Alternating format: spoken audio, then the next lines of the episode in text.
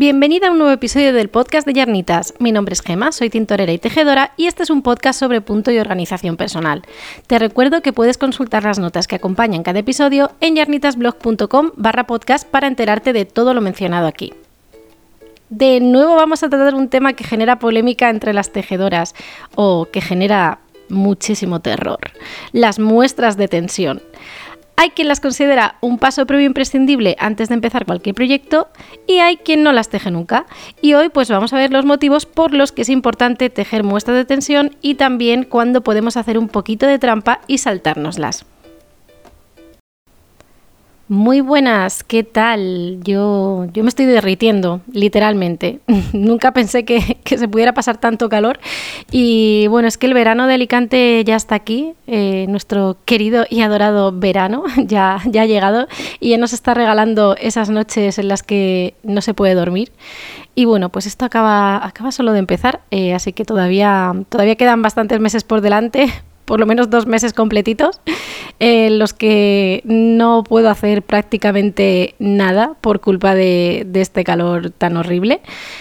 y esto pues me hace estar un poco, un poco chof, no lo voy a negar, eh, entre, bueno, pues entre este calor asqueroso, con perdón, y, en general cómo está toda la situación mundial, eh, estoy un poquillo, un poquillo baja de moral, pero bueno, mm, sigo tejiendo. Eh, no se me quitan las ganas, ni siquiera con el calor horrible. Soy de las que no puede dejar las agujas en ningún, en ningún momento del año.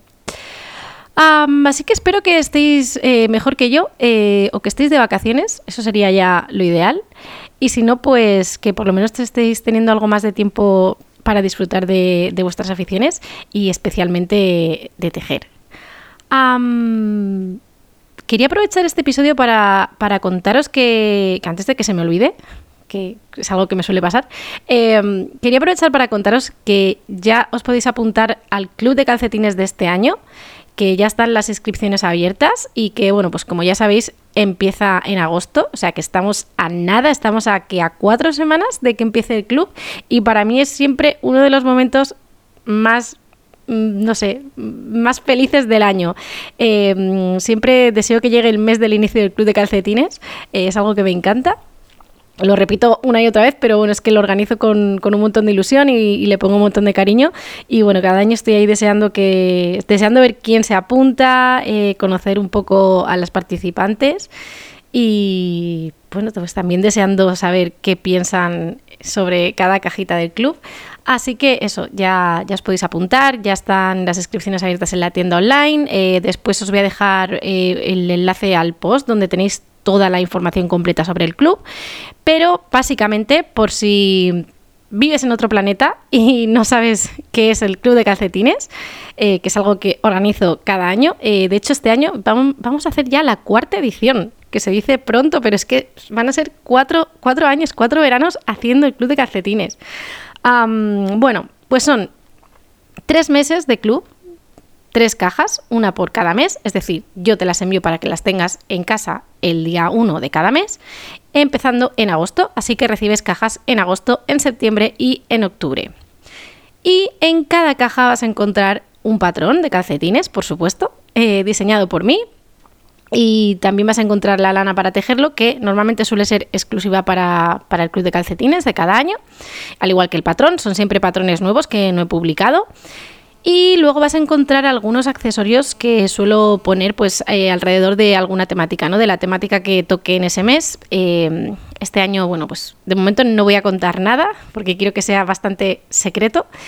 Ah, pero si quieres ver eh, más o menos las cosas que hemos ido tejiendo eh, en estos años anteriores, si quieres ver cómo han sido las cajitas, pues en mi Instagram puedes, puedes verlas.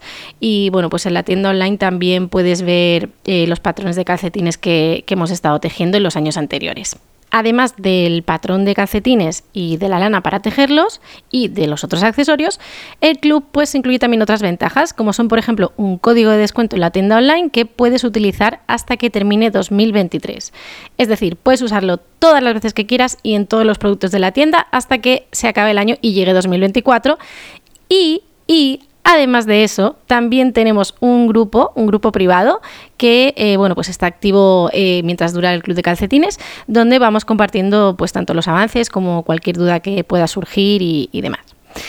En resumen, que si quieres apuntarte, si quieres eh, tejer calcetines diferentes y aprender técnicas nuevas, tienes hasta el día 16 de julio para hacerlo, ¿vale? a partir de ahí ya cierro las inscripciones y ya hasta el año que viene, nada de nada como he dicho, luego en las notas vais a encontrar el enlace con toda la información, información sobre los patrones eh, que vienen en español, en inglés, en diferentes tallas, eh, todas las especificaciones sobre lo que podéis recibir eh, como lana. Y nada, espero, espero que os animéis, espero que os apuntéis. Em, creo que, bueno, recibo siempre, creo, ¿no? recibo siempre muy, muy buen feedback del, del Club de Calcetines. Creo que a la gente, la gente que participa le, encanta y, bueno, mm, eso, que os animéis, que os apuntéis, eh, que os estaré esperando y que nos queda nada, nada de nada para empezar. Eh, ya estamos en la cuenta atrás. secciones que va a haber en, en este episodio. Eh, vamos a tener en mis agujas. No voy a hacer Netflix porque la verdad que no he visto casi nada nuevo y prefiero pues eso ir apuntándomelo para, el próximo episodio. Y después vamos a hablar de las muestras de tensión. Eh, ¿Son vuestras amigas, vuestras enemigas? Mm, ya me contaréis.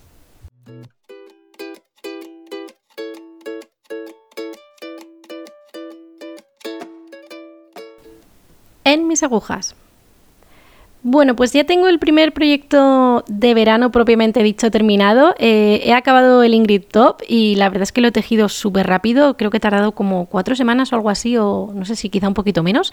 Em, he mirado ahora las notas en el, cuaderno de proyectos y lo empecé creo que el día 11 de junio, si no me falla la memoria. Y bueno, pues lo terminé hace tres días, mm, creo. Luego, bueno, pues lo he tenido que lavar, bloquear, etcétera, eh, rematar todos los cabos sueltos y demás. Pero eh, básicamente eso, lo he tejido súper, súper rápido.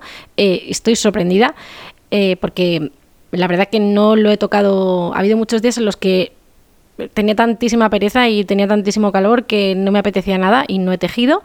Pero mm, eso lo acabo muy rápido y no ha sido un fracaso absoluto, cosa de la cual estoy muy contenta, estoy muy feliz porque eh, todo apunta a que me lo voy a poner un montón y eso pues como ya os he contado otras veces, mm, para ser un proyecto de verano es algo rarísimo en mí.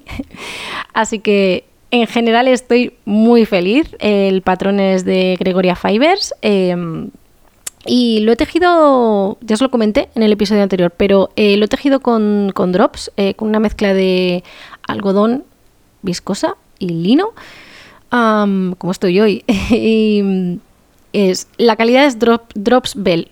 El tono es el 02, que aparentemente es una especie de blanco roto o algo parecido, blanco pero no súper brillante, pero es bastante, bastante color vainilla. Yo le cambiaría el nombre y le pondría vainilla porque realmente eso es lo que es.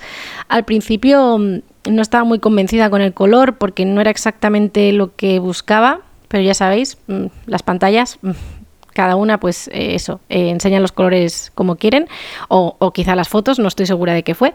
Ah, pero después no, no, quise cambiarlo porque me daba bastante pereza y la verdad que también es un color que, bueno, que se puede poner con casi todo. Y ahora, mm, cada vez que lo miro, parece que me gusta un poquito más, pero eso, en general no era el color que, tenía yo en mente o que quería tejer. sobre el patrón, ¿qué puedo decir? Ah, no es un patrón mm, yo en esto sí que tengo muy, muy mala suerte, ¿eh? viendo mi, mi historial.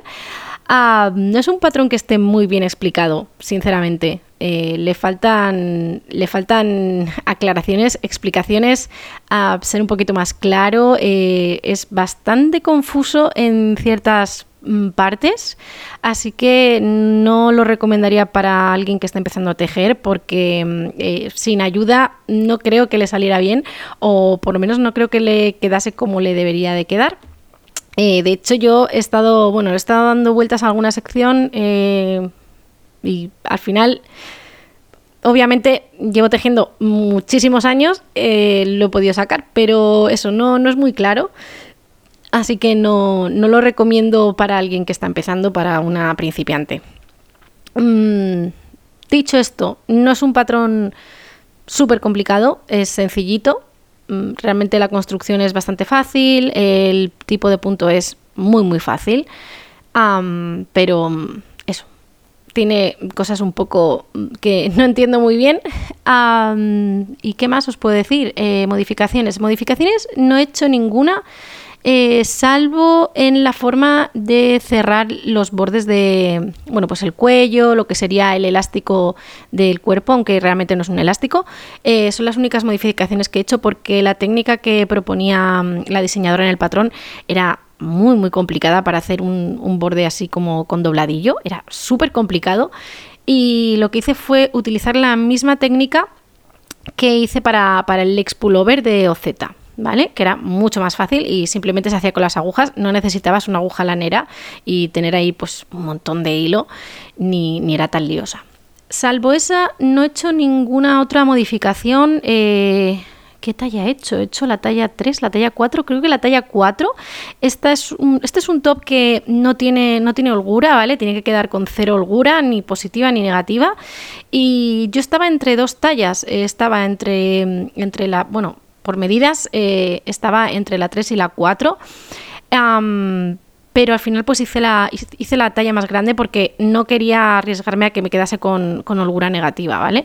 Así que hice la talla 4 eh, y me han sobrado de 6, de 6 ovillos que compré, me han sobrado 34 gramos, los ovillos son de 50, eh, así que eso, me han sobrado 34, es un poco más de medio ovillo, nada mal pensaba que me iba a sobrar bastante más. Eh, conforme iba tejiendo, creía que me iba a sobrar bastante lana. Mm, así que por esa parte también, bien. Y, y, eso es todo, ya lo tengo lavado, ya está listo para utilizarlo. Eh, creo que lo voy a estrenar hoy, bueno, cuando escuchéis esto ya será el día en el que lo lleve, ya, ya, ya me lo habré puesto. pero sí, eh, creo que lo voy a estrenar el próximo fin de semana y, bueno, estoy deseando ponérmelo y ver si es tan fresquito como parece, porque esa es otra. Aquí es bastante complicado llevar eh, patrones de verano, llevar proyectos de verano, porque nunca son lo suficientemente veraniegos como para, para llevarlos aquí en esta zona y ya está, ahora mismo mm, llevo pues desde que lo acabé sin tejer así nada, nada concreto, porque mm, eh, aunque tengo empezados unos calcetines, eh, creo que os lo conté también en el episodio anterior, tengo que empezar a revisar mis notas mucho mejor. Eh, tengo empezados los Year, Years End de Vera Balimaki, pero no los he tocado porque ahora mismo pues ya estoy simplemente con las muestras de, los calcetines para el club de, este año de calcetines y eso es lo que va a ocupar mi tiempo tejeril eh, en una larga temporada. así que estoy cogiendo a ratitos mi manta de restos, que sigue siendo la misma que la última vez que hablé de ella, es la Jelly Roll Blanket. Eh, después también os dejaré el enlace. Y mm, poco, poco más, no estoy tejiendo mucho eh, desde que he acabado el Ingrid Top. Eh, estoy dudando también entre si hacer otro. Mm, cuando lo lleve un par de veces y vea qué tal, quizá lo repita y lo haga pues en otro color. Porque mm, la lana de momento, bueno, lana algodón, como lo queréis llamar, me ha gustado bastante, me ha sorprendido y no me importaría volver a trabajar con, esta calidad, pero eso sí, en otro color eh, que aún no tengo decidido. ya está, no sé ya si empezar a planificar proyectos de invierno. Mm, tengo pendiente el Paul Klee Sweater. Eh, y por cierto, tengo además que, pedir la lana. Y no sé muy bien qué hacer, si montar algo para los ratitos en los que no esté tejiendo calcetines o si directamente afrontar mi destino y pasarme casi todo el verano, pues eso, tejiendo, tejiendo calcetines.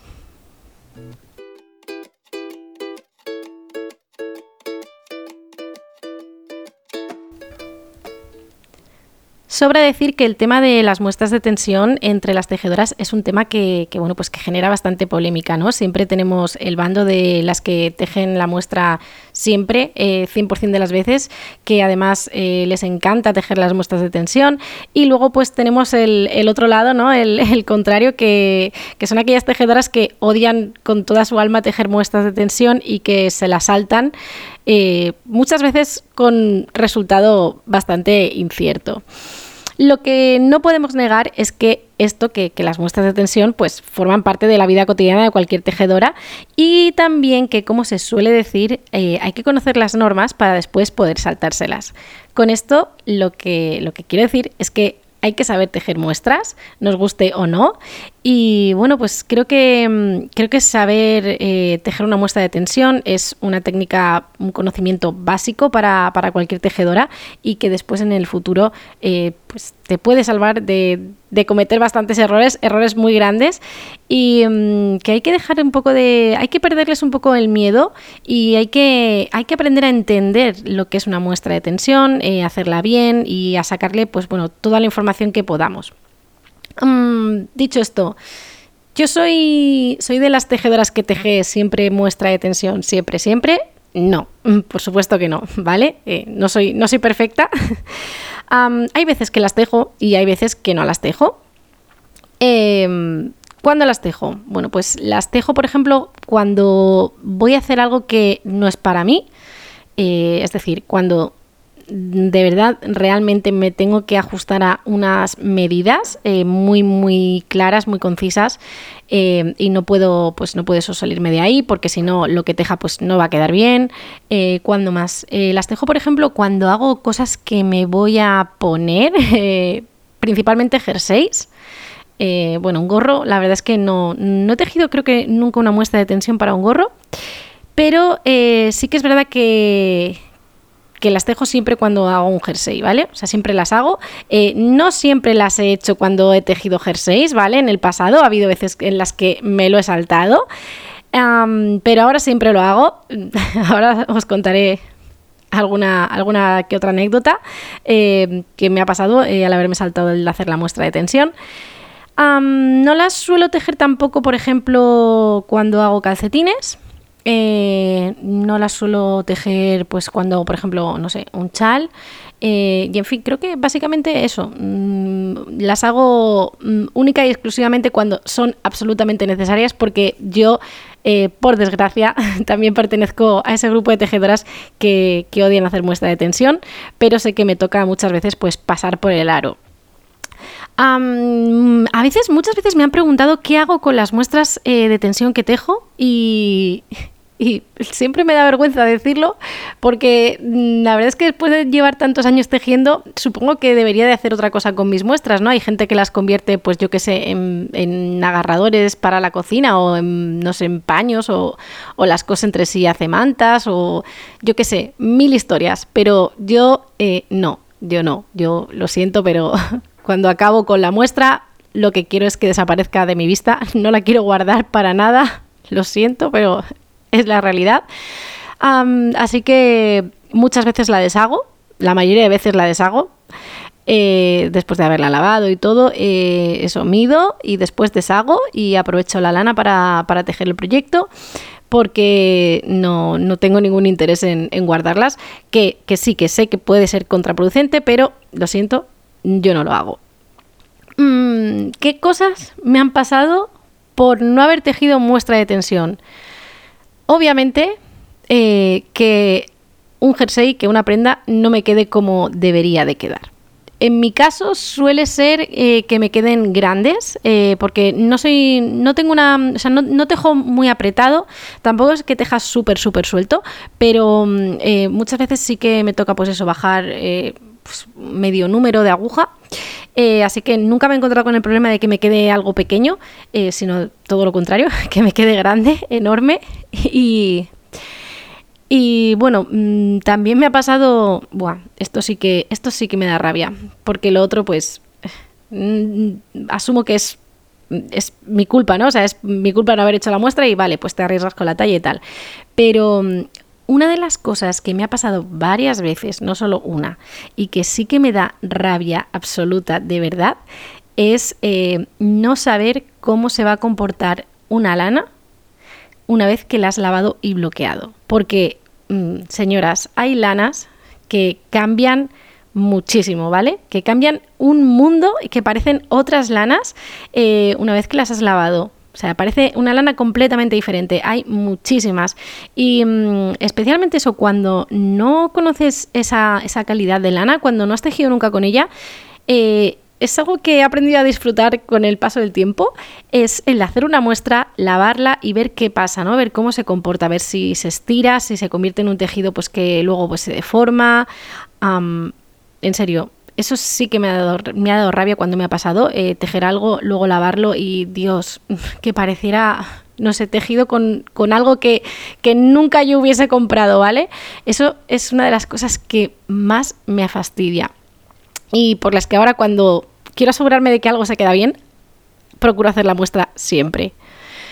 ¿Cómo tejer correctamente una muestra de tensión? Vale, esto aparentemente es fácil, pero eh, la verdad es que cuando empezamos a tejer, o por lo menos cuando yo empecé a tejer, que es verdad que fue por mi cuenta, que no tenía así a nadie que me estuviera enseñando, pero eh, tampoco lo he visto hacer a muchas profesoras, la verdad. Eh, creo que debería de enseñarse o deberíamos aprender a hacer muestras de tensión prácticamente desde el principio.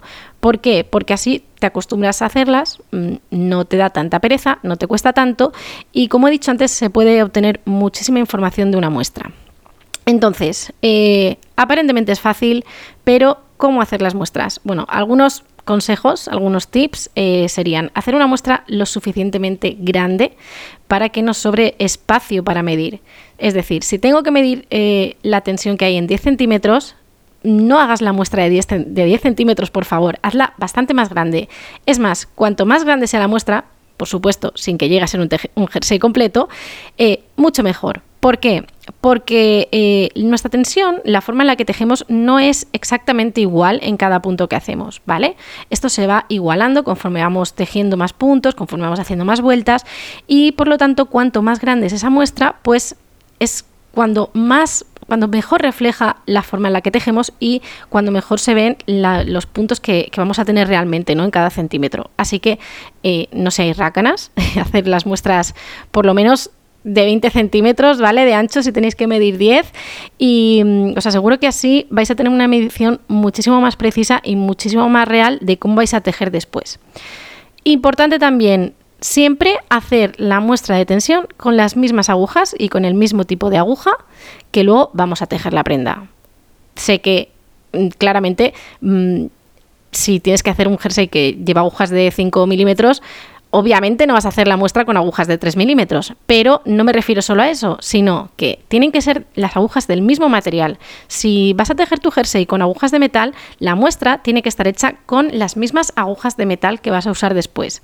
Y y muy importante, que esto mm, sé que mucha gente se lo salta, eh, si la muestra tiene que ser en circular, eh, perdón, si el jersey o la prenda, lo que vayas a tejer, se teje en circular, la muestra tiene que estar también tejida en circular.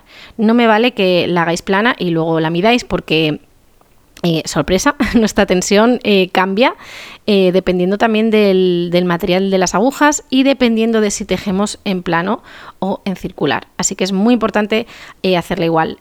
por supuesto, hay, hay truquitos para, para, tejerla como si estuviera hecha en circular. podemos tejer recto y después cuando lleguemos al final de la vuelta, simplemente pues deslizar todos los puntos eh, al lado contrario de la aguja, tiene que ser una aguja circular, dejar una hebra larga suelta que sería la que pasa por la parte de atrás y volvemos otra vez a tejer del derecho.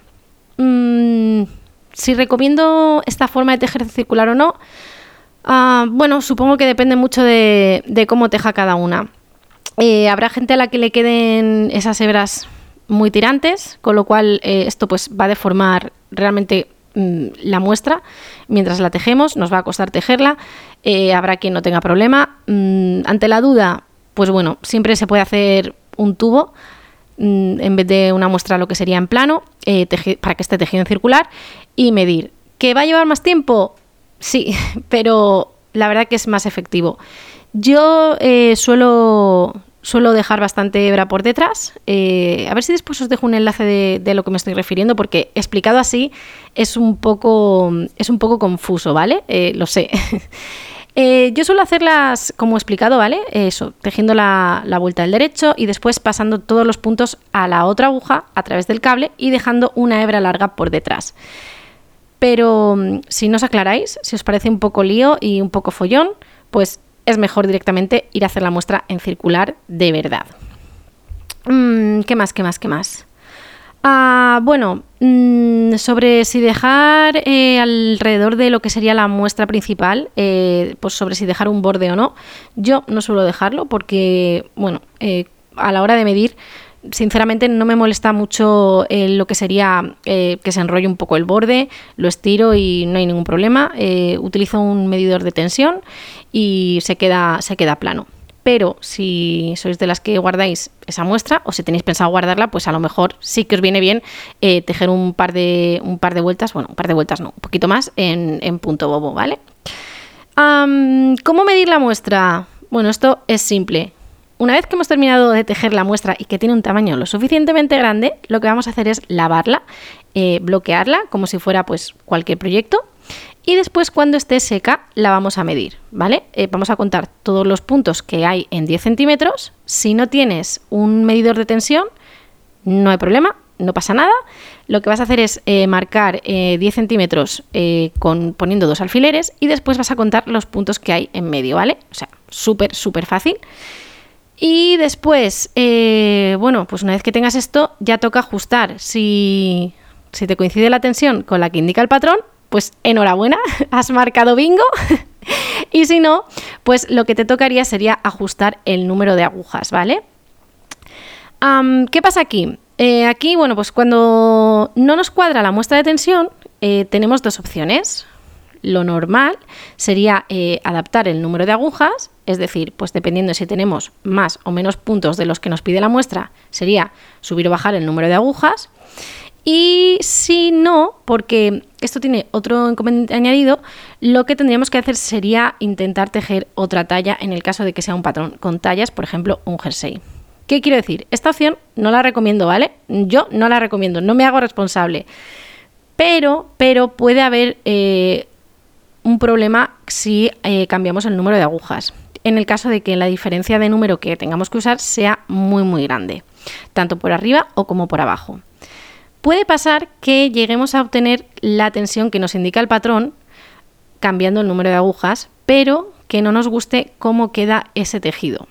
¿Vale? Puede ser que a lo mejor nos queden los puntos demasiado abiertos o que nos queden demasiado apretados y que no nos guste cómo queda. Entonces no vamos a tejer una prenda con la tensión correcta, pero que el punto se quede horrible, ¿vale? No, no vamos a ser así. En ese sería el único caso en el que recomendaría eh, pues tejer eh, una muestra de tensión en la que nos guste cómo queda el punto y a partir de ahí pues adaptar la talla, ya sea a más talla o a menos talla. En el resto de circunstancias no recomiendo esto y recomiendo que efectivamente ajustemos el número de agujas. Y sí, esto significa que vamos a tejer por lo menos una o dos muestras de tensión más, aparte de la primera que hemos tejido.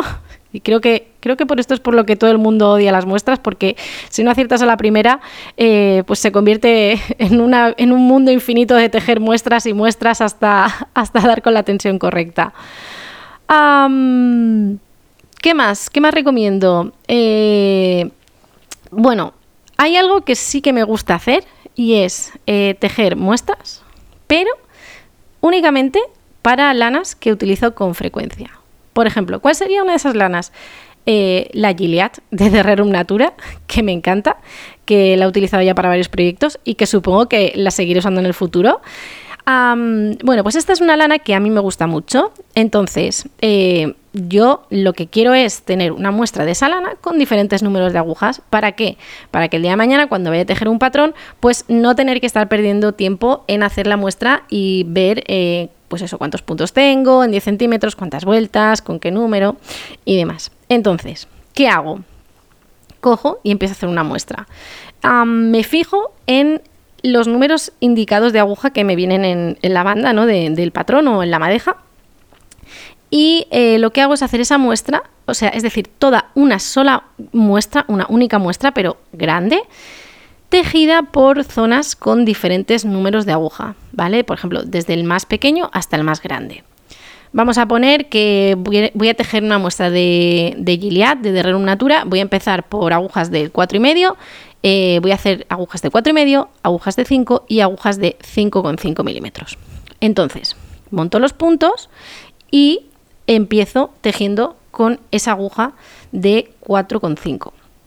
Después, cuando llevo un trocito, cuento las vueltas para que todas las vueltas sean iguales y se quede pues algo uniforme, decente a la vista. Lo que haré será cambiar al otro número de agujas y esto es lo que voy a repetir, ¿vale? Entonces, eh, luego, una vez que tenga ya la muestra eh, terminada, lavada, bloqueada, como esta sí que la voy a guardar, lo que haré será ponerle una etiqueta y indicaré, ya sea pues con un marcador eh, de los que son tipo, tipo clip, tipo bombilla, sea imperdible, eh, en una etiqueta pues pondré qué número de agujas hay en cada sección. Así, cuando en el futuro tenga que medir y tenga que tener una referencia de esa lana, de cómo quedan esos puntos y cuál es mi muestra de tensión eh, en ese número de agujas, pues ya lo voy a tener. Esto me va a ahorrar el tener que, el tener que hacer eso, tres muestras distintas, por ejemplo, cuando voy a tejer un patrón, ¿vale? Porque aquí ya voy a tener tres números de aguja que son seguramente los más usados para esta lana. Y si no lo, si por casualidad ese número de aguja que me pide el patrón no lo tengo en la muestra, pues me va a ser bastante fácil calcular viendo la diferencia entre un número y otro con qué agujas tengo que hacer la muestra de tensión nueva. Se ha entendido, ¿verdad? Espero que se haya entendido otra forma en la que podemos eh, indicar el número de, agujas en el tejido es eh, haciendo, haciendo lazadas, haciendo lazadas sin tejer, ¿vale? Lo que se diría haciendo yarn overs. Eh, con eso nos va a quedar em, pues un circulito abierto, una especie de ojal en, en, la lana, en lo que sería la muestra, y vamos a saber qué agujas hemos utilizado. Entonces, si yo he tejido una muestra y la estoy haciendo con, una, con unas agujas de 3 milímetros, pues por ejemplo lo que voy a hacer es marcarme al inicio de la vuelta o a mitad o un poquito antes del final, voy a hacer eh, tres ojales, Tres lazadas, que no voy a tejer ahí los puntos, y así cuando después las complete, cuando complete la muestra y la termine, voy a ver los tres agujeritos que me indican que esa muestra está hecha con agujas de 3 milímetros. Eh, con esto, ¿qué podemos hacer después? Bueno, pues como he dicho, usarlo para las, lanas que, tejemos con más frecuencia o para nuestras lanas favoritas, que sabemos que las vamos a comprar varias veces, que las vamos a usar y tener ya nuestro archivo. Esto lo que yo haría sería guardarlo, sería hacer como una especie de archivador o, guardarlas en una carpeta y tenerlas para, el futuro, para cuando necesite medir algo. por último, Mm, lo he mencionado al principio, pero eh, va a ser ahora un poco más genérico porque no voy a aplicarlo a mí. Eh, ¿En qué proyectos puedes saltarte tejer muestras y en qué proyectos no deberías saltártelo nunca? Bueno, em, nunca jamás me lo saltaría en un jersey. Lo he hecho, me gusta vivir al límite, pero no tanto. Eh, siempre que me he saltado hacer la muestra en un jersey, el resultado que he obtenido ha sido bastante, bastante churro, bastante malo. Y la verdad es que no me gustaría. No me gustaría volver a tejer un jersey al completo o haber tejido un trozo bastante grande de un jersey, medir, eh, ver que no me coincide nada, eh, o peor aún, mm, acabarlo, lavarlo, bloquearlo y que cuando me lo vaya a poner pues quede horrible, ¿vale? O que la lana se dé muchísimo de sí o lo que sea. No me quiero arriesgar. Mi tiempo de tejer vale mucho y no tengo tanto tiempo como me gustaría para tejer, así que no quiero desperdiciarlo en esto. Y además, mm, deshacer un jersey da una pereza tremenda. Así que ahí mi consejo es que siempre, siempre, siempre hagas muestra. ¿Vale? Eh, ante la duda, siempre vamos a hacer muestra.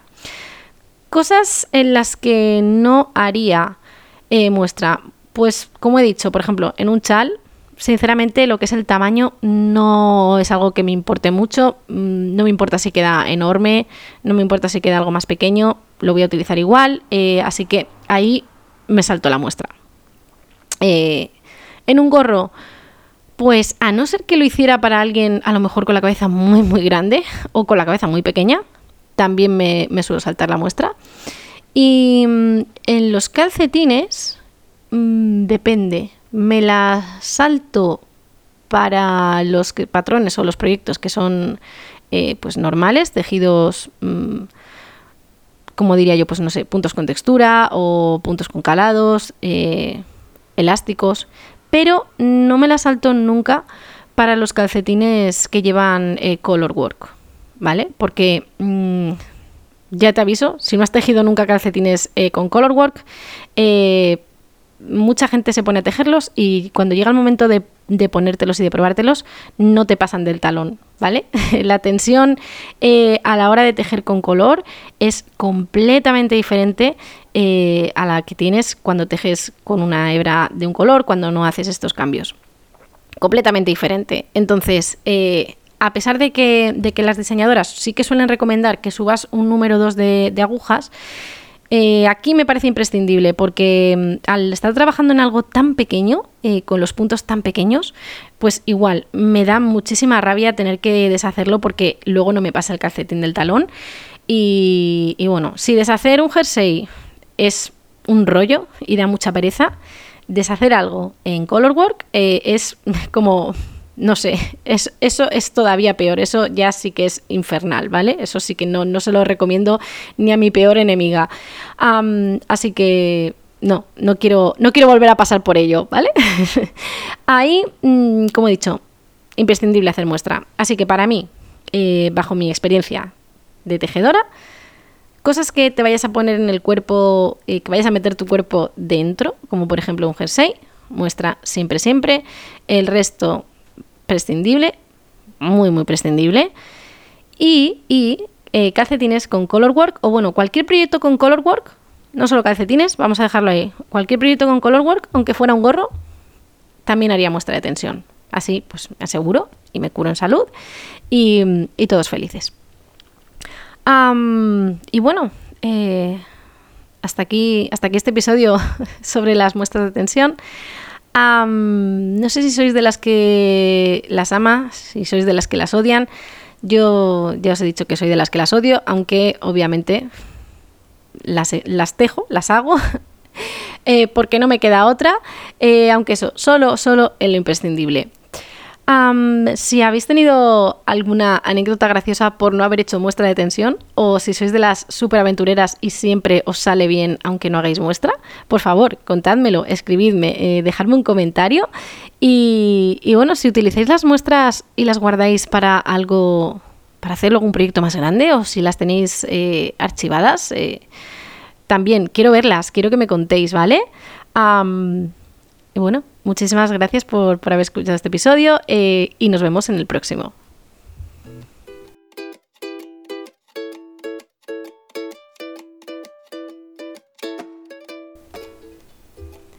Bien, hemos llegado al final. Muchas gracias por haberme acompañado en este episodio. Puedes consultar las notas en el blog en yarnitasblog.com barra podcast. Y por último, te recuerdo que puedes escribirme a podcast.yarnitas.com si quieres hacerme cualquier sugerencia o proponerme nuevos temas para futuros episodios. También puedes mandarme un mensaje en redes sociales donde me encontrarás con el nombre de usuario arroba yarnitas. Nos vemos en el próximo episodio.